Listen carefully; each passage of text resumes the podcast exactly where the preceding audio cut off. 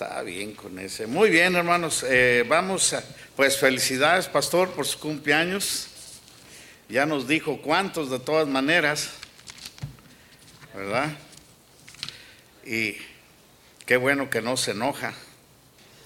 Cuando me recuerdo que mi hermana mayor cumplió años y estaba joven y luego mi hermano más chiquito, eh, como de unos nueve años, estábamos todos, todos ahí, pues, este, los invitados que tenía para, para la cena y todo. Y, y luego ya eh, me acuerdo que mi hermano más chiquito dijo la edad y se enojó tanto que lo siguió con un zapato en la mano.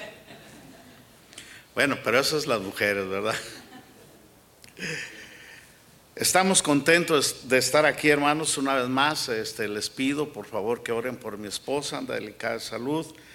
Estaremos regresando también para México esta semana próxima. Ah, si Dios nos ayuda, el miércoles estaremos saliendo de regreso porque, bueno, pues tenemos que continuar ahí ganando almas y, y, bueno, trabajando en la obra, en todo lo que se tiene que hacer. No es nada más ganar almas, se trata de una iglesia. Una iglesia es este, tiene un montón de necesidades para poder sostenerse y seguir adelante, pero pues eh, la idea ahí es crecer. Eh, una de las cosas que les pido que oren, hermanos, eh, ahí tiene la ciudad esta, tiene, yo creo más que 40 mil, pero 40 mil tiene la pura ciudad habitantes. Y yo estoy orando por el 1% y estoy fincando para 400. Eh, el lugar que compramos ahí no, no se puede tener 700, 800, 400 ya sería casi tumbando todo. Y es así como estoy fincando, porque estoy orando para 400. Entonces, y eso ya a su máximo, no creo que, que haya este, manera de meter uno más quizás. Eh, pero esa es mi oración, que estoy orando para llenar ese lugar y bueno, después Dios dirá si me presta la vida para seguir adelante o, o, digamos, este, nos da un terreno más grande, de edificar un templo más grande. Pero esa es la oración. Desde que yo llegué ahí y pude ver la, cuál es eh, la, la, población de la ciudad y todo, yo he empezado a orar por esa cantidad. Y bueno, hasta ahorita ya tenemos, ah, por decirlo así, un eh, una, quizás tenemos ya un, 15% de lo que estoy orando. Pero eh, necesitamos terminar ahí, hermanos. Es una ciudad eh, donde, bueno, encontré un, un, pastor ya mayor, y eso no hace la diferencia, el ser mayor, pero sin visión. Y yo antes de tomar la decisión de quedarme ahí, de ir a ese pueblo, le, llamé por teléfono, platicamos, hice amistad con él, le pedí que me llevara a su iglesia, me llevó y, bueno, yo vi eh, que tenía como unas cuatro o cinco banquitas y tiene 40 años ahí. Hermanos, y todo esto cuenta para tomar una decisión seria sin ir a, pues, a dañar a otros. Eh, este, y yo vi la necesidad de eh, de que hay de predicarse, de, ganar almas, de tener un plan, una visión para la ciudad. Y no la vi. Ya el pastor ya tiene unos 76 años, algo así. Y, pero tampoco vi que tenía planes de, tener un pastor más joven atrás, alguien. O sea, no vi nada de esto. Y les digo sinceramente, este, no vi nada de esto. Yo quería ver algo, yo era el más interesado en ir a ese pueblo. No, la verdad que no me gustaba mucho. Eh, este, mi deseo era ir a Guadalajara y empezar una obra, pero vi iglesias por todas partes, hermanos, iglesias, pastores. Eh, eh, nada más en una conferencia que fui ahí con un pastor había 80 pastores y nada más eran unos cuantos pastores de ahí, de unas cuantas colonias. Yo dije, no, pues yo no estoy, no vengo a, a competir, ni vengo, ya mi, mi edad también no me permite eh, este, ir y, todo esto. Yo voy a buscar un lugar donde haya necesidad, donde pueda empezar un ministerio. Y es que así como que me acostumbré desde el principio, porque cuando llegamos a Nayarit no había ni una sola iglesia o alguna misión que hubiera en todo el estado son 20 municipios y no había ninguna, ninguna iglesia, no había nada. Más era un terreno virgen en, el año que llegamos ahí, 1979, no había absolutamente nada en todo el estado. Eh, créeme, hermano, lo que yo te digo.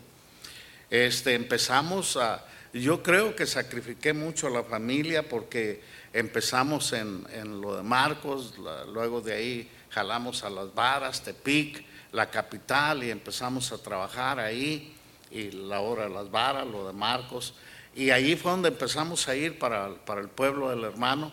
Y créanme lo que les digo, no es por, por no es por, este, por presunción o algo, pero muchas de las veces que fuimos a lo de Marcos, como una hora y 45, dos horas de camino, teníamos para llegar allá, pero no para regresar, para el camión. Y, y muchas de esas veces llegó mi esposa a ir conmigo y regresamos de ride para atrás y, gracias a Dios por una hermanita en Tepic que nos cuidaba a los niños este, sin cobrarnos nada, era que podíamos movernos. Y muchas veces que fuimos allí al pueblo del hermano, también del pastor, también este, íbamos varias veces el camión, terminábamos el servicio a las ocho, ocho y media, ya no había camiones para regresar.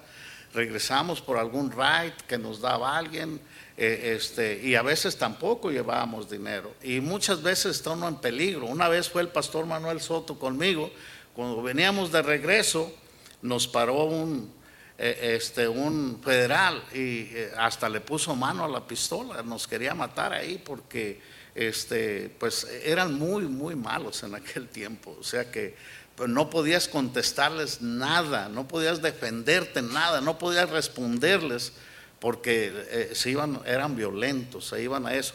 Y muchas veces tienen muchos peligros en la vida por predicar el Evangelio. Y yo le doy gracias a Dios, hermanos, porque Dios nos abrió puertas en esta manera en Ameca, Jalisco, un lugar eh, donde yo ya les expliqué que para empezar primero analicé todo, que eh, asegurarme que de verdad había una gran necesidad ahí, porque yo ya no estoy para ir a un lugar donde no haya necesidad, ¿me entiende?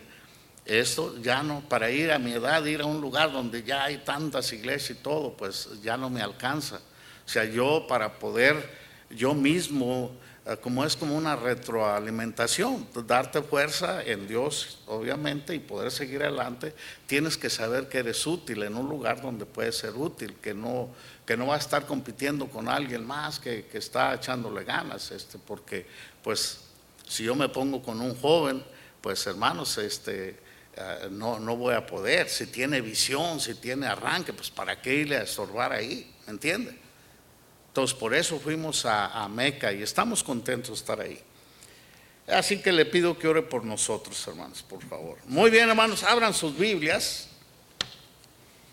Felicidades al pastor. No voy a olvidar, no voy a olvidar que, que hay una comida, hermanos, que hay esto. Este, a lo mejor hacemos la lectura, decimos amén, oramos. Ándale. Primero de Corintios capítulo 15, hermanos. Este. Primero de Corintios capítulo 15.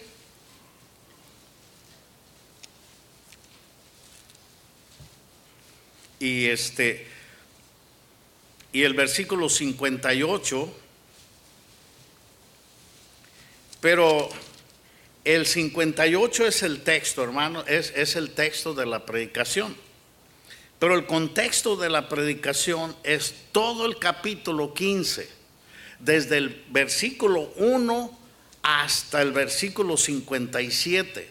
Por eso es que dice el versículo ahí, el 1558 dice, dice así, así que hermanos míos amados, cuando la palabra así que está diciendo, o sea, en alguna manera está diciendo ah, que eh, por lo consiguiente, por lo tanto, o sea, cuando decimos, bueno, por lo consiguiente, estamos hablando que ya platicamos ampliamente sobre algo, ¿me entiende? Y al terminar, bueno, pues así que llegamos a una conclusión. Es lo que está diciendo Pablo, llegando a una conclusión así que está diciendo, por lo consiguiente, por lo tanto. Entonces, para poder entender el versículo 58, hermanos, que es tan predicado y que lo conocemos de memoria, tenemos que saber estas dos palabras hacen la diferencia. Así que, ¿de qué está hablando aquí? ¿O de qué hablaron? Si usted entonces analiza el capítulo 15, Pablo estaba hablando del Evangelio. Además, hermanos, estaba diciendo en el 1, además os declaro, hermanos, el Evangelio que os he predicado, en el cual también recibisteis, en el cual también perseveráis, por el cual asimismo, si retenéis la palabra que os he predicado, sois salvos. Si no creísteis, en vano, porque primeramente os he enseñado lo que asimismo recibí. O sea, Pablo está diciendo, yo les estoy enseñando lo que yo recibí.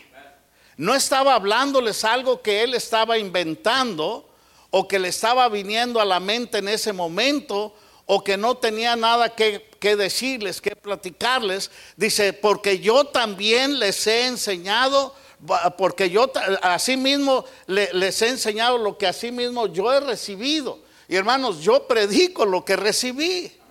Un día alguien llegó a mi casa, tocó la puerta de mi casa, llevaba el Evangelio, me explicó el Evangelio, me explicó de Jesucristo, me dio ejemplos, me habló de que de, Cristo, los dos malhechores y que uno ah, estaba maltratando a Cristo y que otro reconoció su pecado, que otro reconoció que Cristo era Dios y que otro le pidió a Cristo perdón y que otro le dijo, Señor, cuando vengas en tu reino, acuérdate de mí. O sea, y que ese malhechor se convirtió clavado en la cruz y aceptó a Cristo como el único medio de salvación. Eso es lo que Pablo recibió. Y dice, yo les estoy dando lo que a sí mismo recibí. ¿Cuál, ¿Qué es lo que recibió? El Evangelio. El Evangelio es que Cristo Jesús murió por nuestros pecados. Y, mira lo que dice ahí en, el, en el 3. Porque primeramente os he enseñado lo que mismo recibí, que Cristo murió por nuestros pecados conforme a las escrituras y que fue sepultado y que resucitó al tercer día conforme a las escrituras y que apareció a Cefas y después a los doce. Eh, está hablando, hermanos, eh, dándole certeza de la muerte, sepultura y resurrección de Cristo Jesús y les está diciendo a la iglesia de Corinto, hermanos, a, las iglesias de Acaya, porque eh, este, donde él fue a predicar, eh, Acaya estaba para el sur de, eh, Europa. Filipos era al norte y él la primera iglesia que llegó a formar era Filipos y, eso pues, Filipos era porque eran varias este, o sea se compartían dos partes era para los Filipos estaban allá, los filipenses, acá estaban los de Acaya. Corintos era Acaya. Y, les está diciendo Pablo a los de Corinto, les está hablando de la muerte, sepultura y resurrección de Jesús. Y luego entra una defensa. Dice, ¿cómo pues dicen algunos de ustedes que Cristo Jesús no resucitó? Si Cristo no resucitó, vana es nuestra fe, vana es, nuestra predicación, vana es también su fe. Y luego de allí se va diciéndoles este, cómo se siembra, cómo se cosecha, les habla de Cristo, el, el, segundo hombre espiritual que vino del cielo, les habla el primer hombre, Adán, terrenal, y luego llega hasta el 51 donde dice, aquí os digo un misterio. No todos dormiremos, pero todos seremos transformados. en un momento, en un abrir y cerrar de ojos, porque se tocará la trompeta y los muertos en Cristo resucitarán incorruptibles. Luego nosotros los que ah, vivimos seremos transformados, incorruptibles. Cuando Pablo está diciendo, así que, está diciendo, así que hermanos míos. Se está refiriendo a todas estas palabras. Así que, hermanos míos, les está diciendo Pablo. Y luego, ¿qué es lo que les dice? Así que, hermanos míos amados, estar firmes y constantes. Está diciendo, mira, este, ya que tenemos la seguridad del perdón de pecados, ya que tenemos el Evangelio que es poder de Dios para la salvación, ya que Cristo resucitó de los muertos, vamos a resucitar, vamos a ser transformados, incorruptibles. Así que eh, se está diciendo, así que hermanos míos, estad firmes. De ser firmes, constantes Dios quiere que seamos firmes en nuestra fe. Hermanos, debemos ser constantes en nuestra eh, iglesia, firmes en nuestro modo de pensar, firmes en nuestra, en nuestra modo de, vivir, firmes en nuestro modo de creer. Hermanos, debemos de tener firmeza en las cosas de Dios. Es lo que le está diciendo Pablo a ellos. Así que, o sea, les está, les está diciendo que tenemos muchas bendiciones, tenemos muchas promesas grandes para esta vida y para la otra y que por eso debemos estar firmes.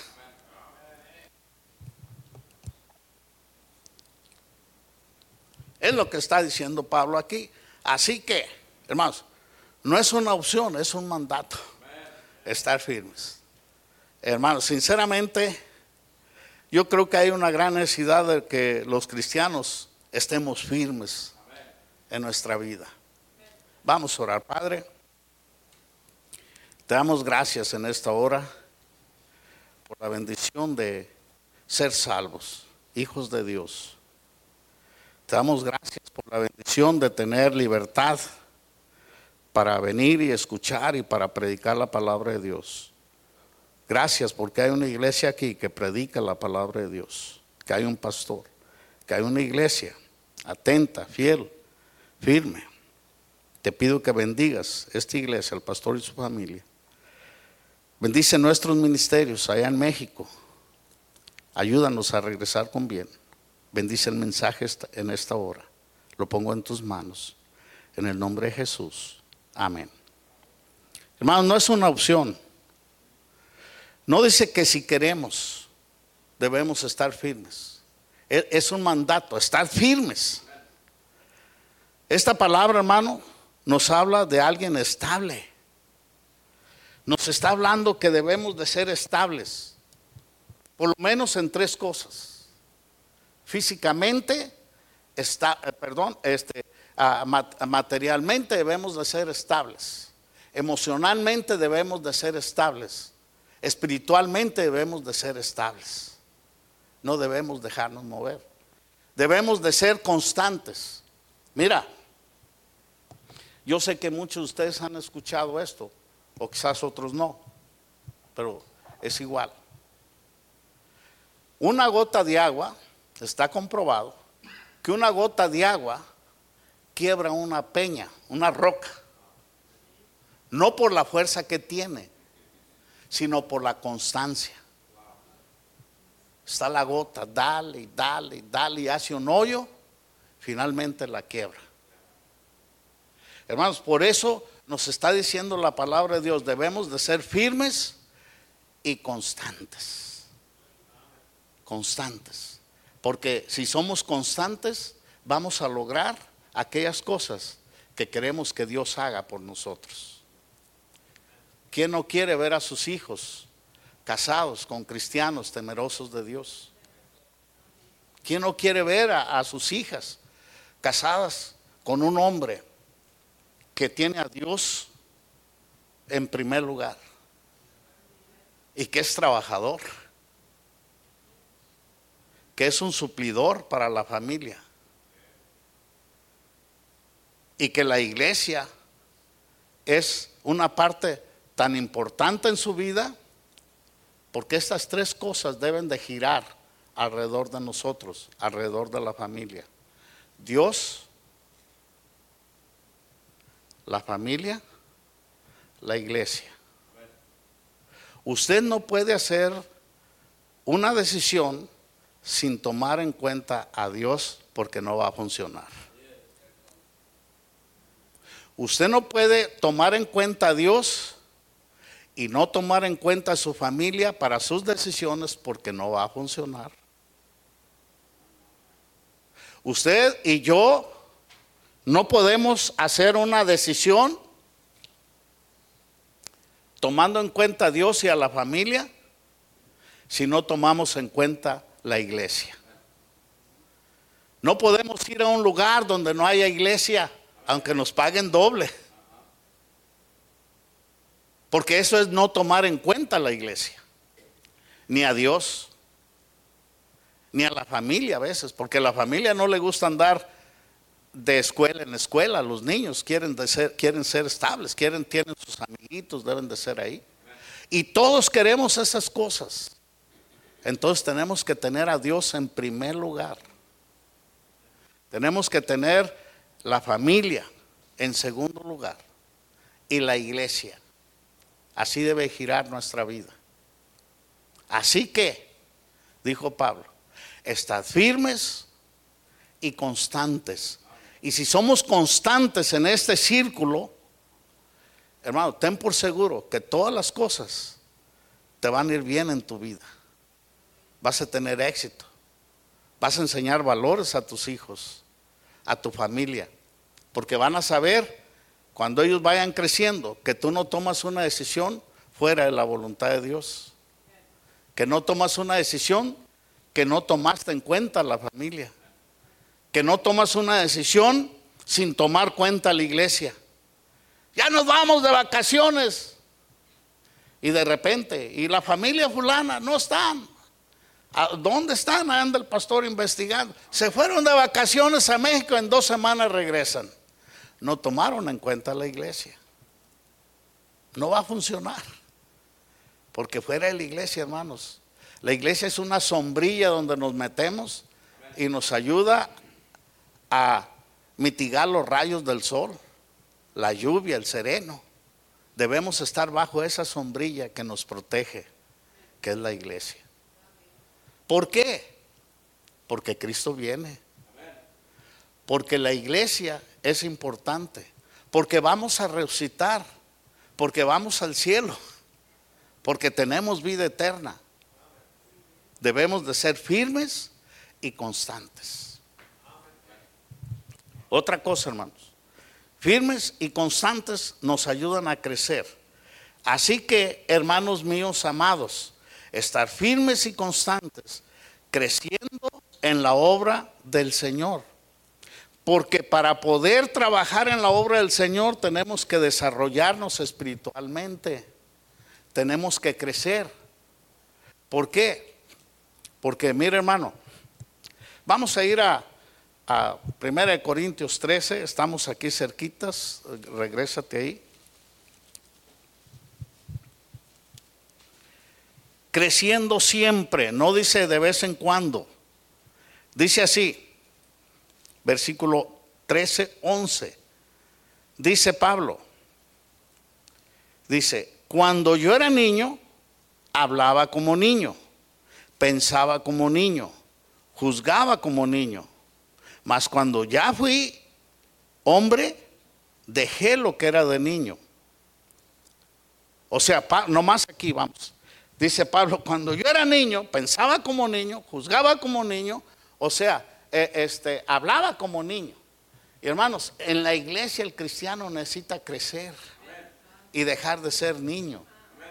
Y muchas veces somos muy niños, actuamos como niños, personas ya maduras, grandes, de 35, 40 años, 50, 20 años en el Evangelio, 25, 15, 18 años, 5 años, 6 años, ya debemos de ser adultos crecidos.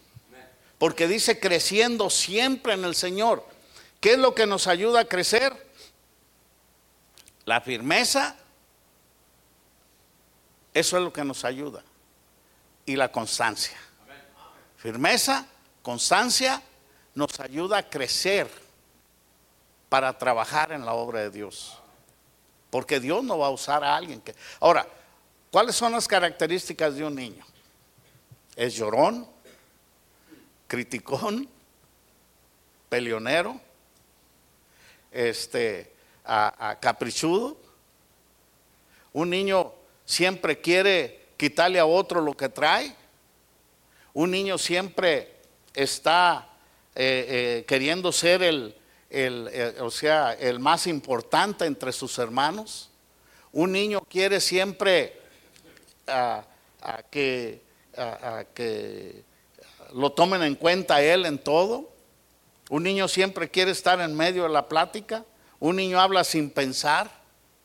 Entonces, como es niño, pues entonces no, no, no, no, se le, no se puede hacer nada, aparte de enseñarlo, ayudarle, pero es niño, no hay crecimiento, no se le puede dar, digamos, una responsabilidad para que él haga, porque es un niño. Hermano, eso hacemos nosotros. Por ejemplo, usted no le va a dar una pistola cargada a un niño de nueve años, ocho años, ¿verdad que no? Porque no sabe manejarla, porque no tiene experiencia, porque es un niño, porque es peligroso. Usted no le deja un cuchillo afilado a su niño al alcance de sus manos porque se va a cortar. Y si nosotros, como padres, protegemos a los niños y no le dejamos cosas al alcance de ellos que les pueden dañar, entonces tampoco Dios a nosotros. Por eso Dios quiere que crezcamos. Quiere que seamos firmes, constantes y que estemos creciendo. Porque Él nos quiere usar. Porque un niño todo el tiempo quiere discutir y quiere pelear. Eh, mira, vamos a ver allí en 1 Corintios. Un niño es así. 1 Corintios 3. A un niño no ah, no se le puede dar esa responsabilidad. Dice Pablo, de manera que yo, hermanos, hablándole a los de Corinto, no pude hablaros como a espirituales, sino como a carnales, como a niños en Cristo. Como a niños, a niños en Cristo. Ahora, porque ahí había una diversidad de pensamientos. Yo soy de fulano, yo soy de Mengano, yo soy de Pablo, yo soy de Apolo, yo soy de Pedro, yo soy de fulano. Tenían estos pensamientos. Y Pablo le dice, mira, este, mira el 7. Y, ese, para que vea los pensamientos de los niños. Así que ni el que planta es algo, ni el que riega, sino Dios que da el crecimiento. No es el que planta, no es el que riega. Hermanos, nosotros, no, a mí me ganó el pastor Guillermo Yant. Vino otro pastor y, siguió, este, el pastor sembró pero luego él murió y vino otro pastor y tomó la iglesia y él sigue regando lo que estaba allá y sigue, sigue sembrando, pero no es ni el pastor Guillermo ni el que está ahora el que le da el crecimiento a los cristianos, el crecimiento viene de Dios. Y es por eso que dice estar firmes, constantes, porque de la firmeza, hermanos, de la constancia, viene el crecimiento para que Dios nos pueda usar.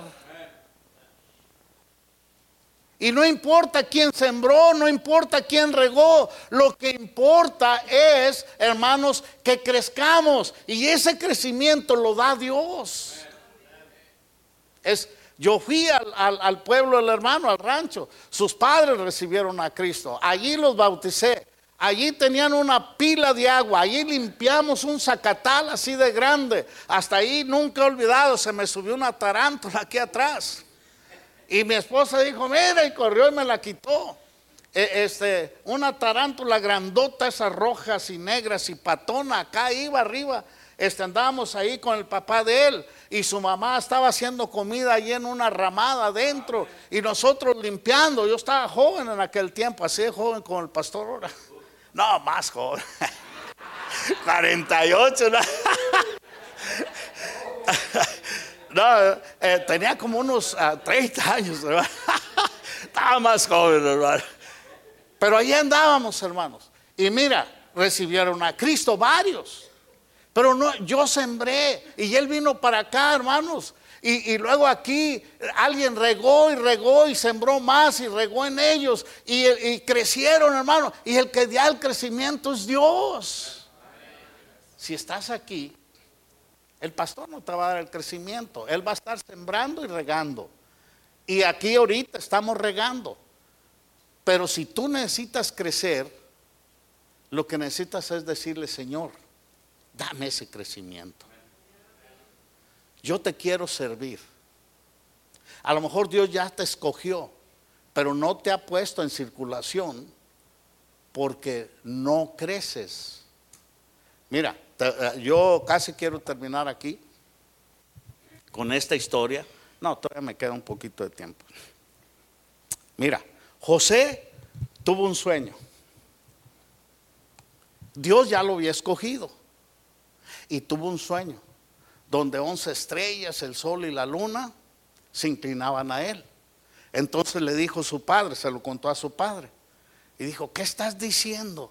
¿Estás diciendo que tu madre y yo y tus hermanos nos vamos a inclinar a ti? Y ahí se quedó todo. Así interpretó José, este Jacob el sueño. Otros días después, llega José y tiene otro sueño. Y le platica a sus hermanos. Soñé que atábamos manojos en el campo y, eh, este, y sus manojos se inclinaban a mi manojo. No, los hizo enojar. los calentó en caliente. Se pusieron celosos. Dios ya lo quería usar y lo estaba apartando. Ahora, mira, pon bien atención. En esas condiciones Dios no lo podía usar. Sí lo escogió, pero José tenía que crecer, tenía que madurar. Entonces, ¿qué hizo Dios? Un día Jacob lo mandó a, buscar a sus hermanos, llevar las comidas, se cambiaron, los buscó, los encontró, lo agarraron, dijeron, ahora sí nos vamos a vengar de mi hermano, este, lo vamos a matar. Todos saben la historia. Lo empezaron, hermanos, empezó su peor pesadilla. Lo aventaron a un pozo, una noria. Ahí lo tuvieron casi todo el día.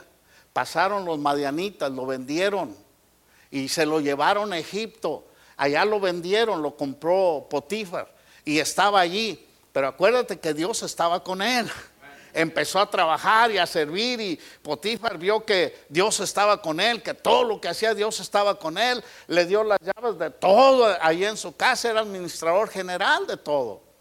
Pero luego, hermano, ¿tú crees que Dios estaba dormido o que no sabía lo que le estaba pasando a José, a su siervo? La mujer pone los ojos en él de Potifar.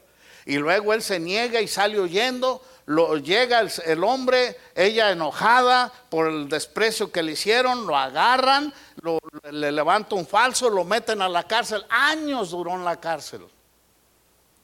Para que formara su carácter, hermanos.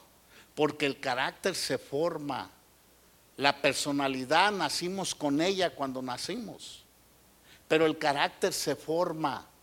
Y ese carácter se formó detrás de los barrotes de acero de una cárcel, en humillación, sirviendo. Quizás José algunas veces se desanimó y estaba allí triste. Eh, este, ¿Qué pasa con aquellos manojos? ¿Qué pasa con aquellas estrellas, aquel sol y aquella luna? ¿Qué pasa con eso? Eh, eh, y quizás se desanimó, pero allí y se miraba que quería salir de la cárcel porque cuando tradució el sueño del, hombre que estaba en la cárcel, le dijo, y una vez que salgas, no te olvides de mí. Y el hombre se olvidó, pero todavía no era el tiempo. Estaba formando su carácter a base de, de golpes y sufrimientos, porque Dios no usa a los niños, hermanos. Dios usa hombres y mujeres formadas. Cuando llegó el momento, lo mandaron sacar y José salió para gobernar de allí, porque ya tenía el carácter formado.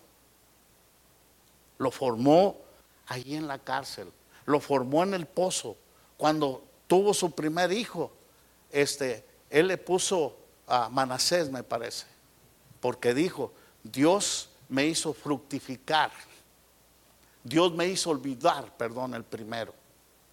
Estaba él pensando, cuando sus hermanos llegaron, él estaba formado y andaban eh, asustados. Y él dijo, no, no, no, hermanos, todo lo que ustedes hicieron, Dios lo hizo para bien, Dios lo hizo para salvar vidas. Dios nunca va a hacer nada que haga daño a una persona sin un propósito. Si estás pasando por algún tiempo difícil, es porque Dios tiene un plan contigo.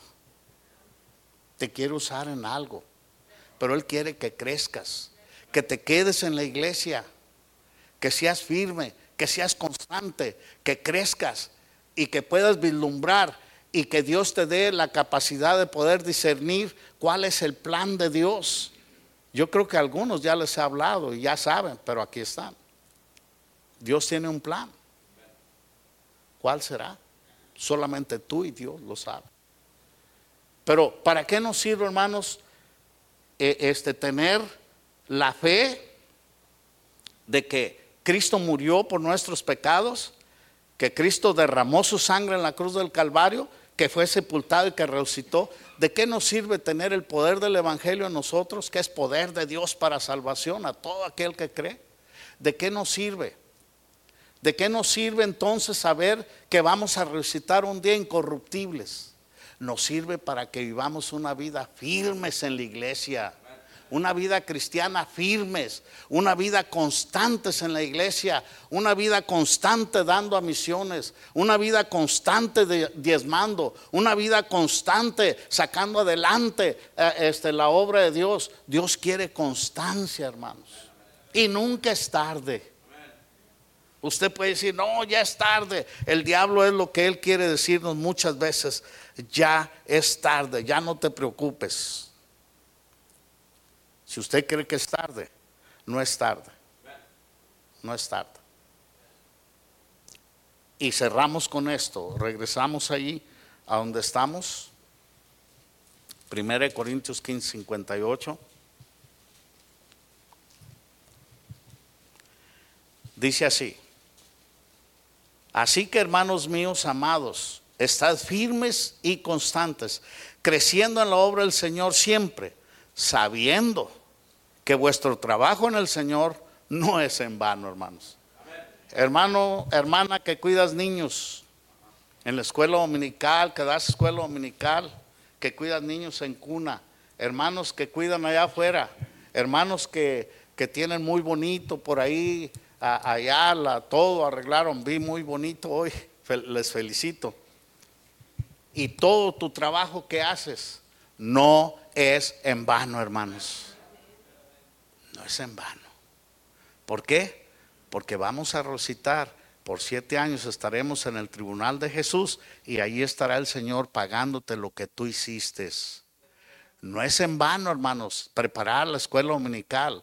No es en vano venir y estudiar y para cantar y alabar a Dios en el coro, eh, en, rondalla, eh, para cantar especiales. No es en vano dirigir la, congregación, lo hacemos para Dios. No es en vano que tú vengas viajando de 15 o 20 millas para venir cada domingo en la mañana en la tarde o los jueves, miércoles o jueves. No es en vano venir a, aspirar el templo. No es en vano venir a arreglar los baños. No es en vano, mi hermano, mi hermana. No es en vano porque mantenemos la iglesia limpia y con las puertas abiertas para que la gente venga y reciba a Cristo y se quede aquí en la iglesia. No es en vano tu trabajo, Dios te va a pagar. Vamos a orar, Padre, te damos gracias en esta hora de la mañana por la bendición que nos has dado estar aquí.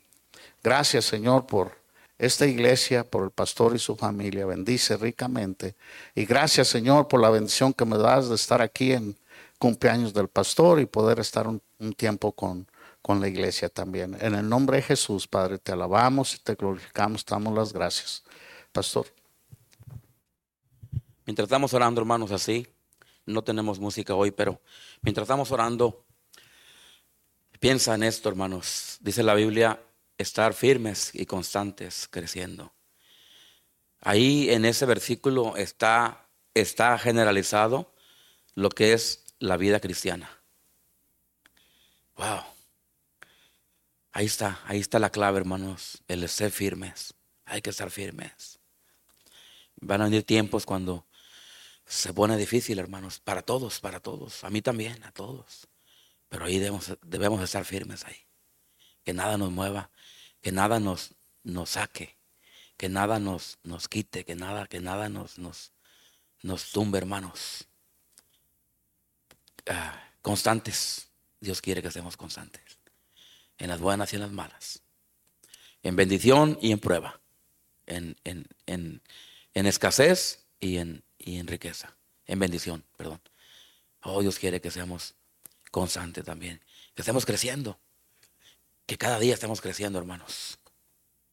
Que nuestra fe crezca, que nuestro, que nuestro servicio a Dios crezca, que nuestra vida espiritual crezca, que nuestra, nuestro dar crezca, que nuestra disponibilidad crezca, que nuestro amor crezca y podemos seguir, ah, podemos seguir dando una lista de, tantas cosas, pero creo que el Señor nos ha hablado, hermanos. ¿Cuántos dirían aquí? Ahí, ahí donde usted está sentado, ahí, ahí en su silla.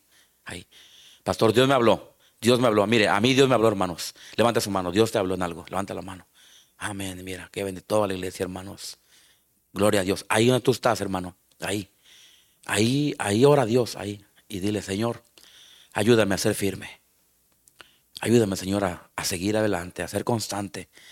Ayúdame, Señor, a seguir creciendo. A no quedarme ahí parado, estancado. No, a seguir creciendo. Ahí donde tú estás. Ahí puedes ponerte de rodillas, ahí en tu silla, hermano, también. ¿Ok? Y dile, Señor, ayúdame a crecer. No quiero parar de crecer, no quiero quedarme estancado, quiero seguir creciendo, quiero seguir adelante, quiero seguir dando más, quiero seguir sirviendo más.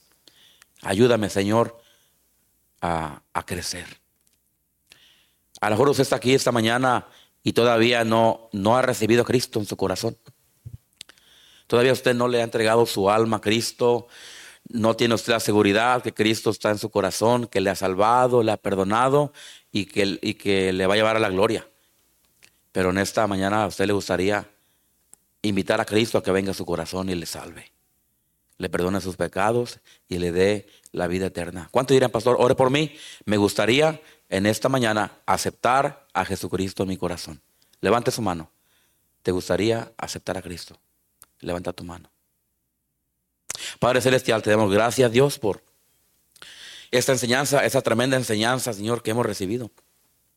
Señor, estoy convencido que es lo que necesitábamos oír. Es lo que Templo Bautista Yaquema necesitaba oír este domingo por la mañana. Y usted, Señor, usó a alguien de afuera para que nos trajera el mensaje que necesitábamos escuchar en esta mañana. Señor, yo, yo lo necesitaba escuchar los hermanos, la iglesia, todos necesitamos oír este mensaje.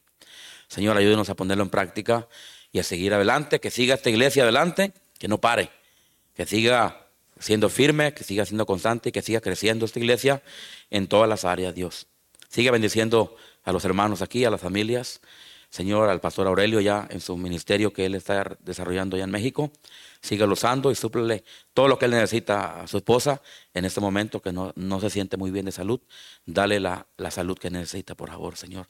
Y le pido a Dios también que bendiga este convivio que viene a continuación. Señora, ya que es pues mi cumpleaños, usted me ha dejado vivir un año más y hoy, Señor, ya oficialmente lo hemos declarado el Día del Pastor.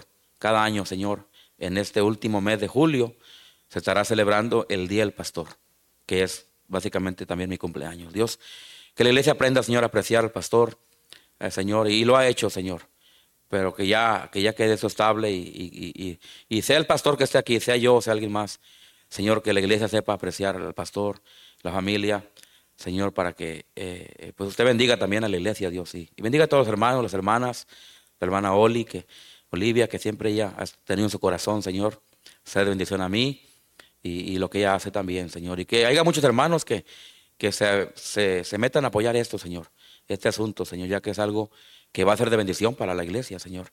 No solamente para mí y mi familia, pero va a ser bendición para la iglesia. Señor, ah, bendiga lo que, el convivio que viene. Bendiga, Señor, allá la comida que alcance para todos. Que tengamos buen tiempo. Y, Señor, bendiga los alimentos también. De una vez pedimos por ellos que los bendiga y que tengamos un buen tiempo allá, Señor. Bendiga lo que viene a continuación en el nombre de Cristo. Amén.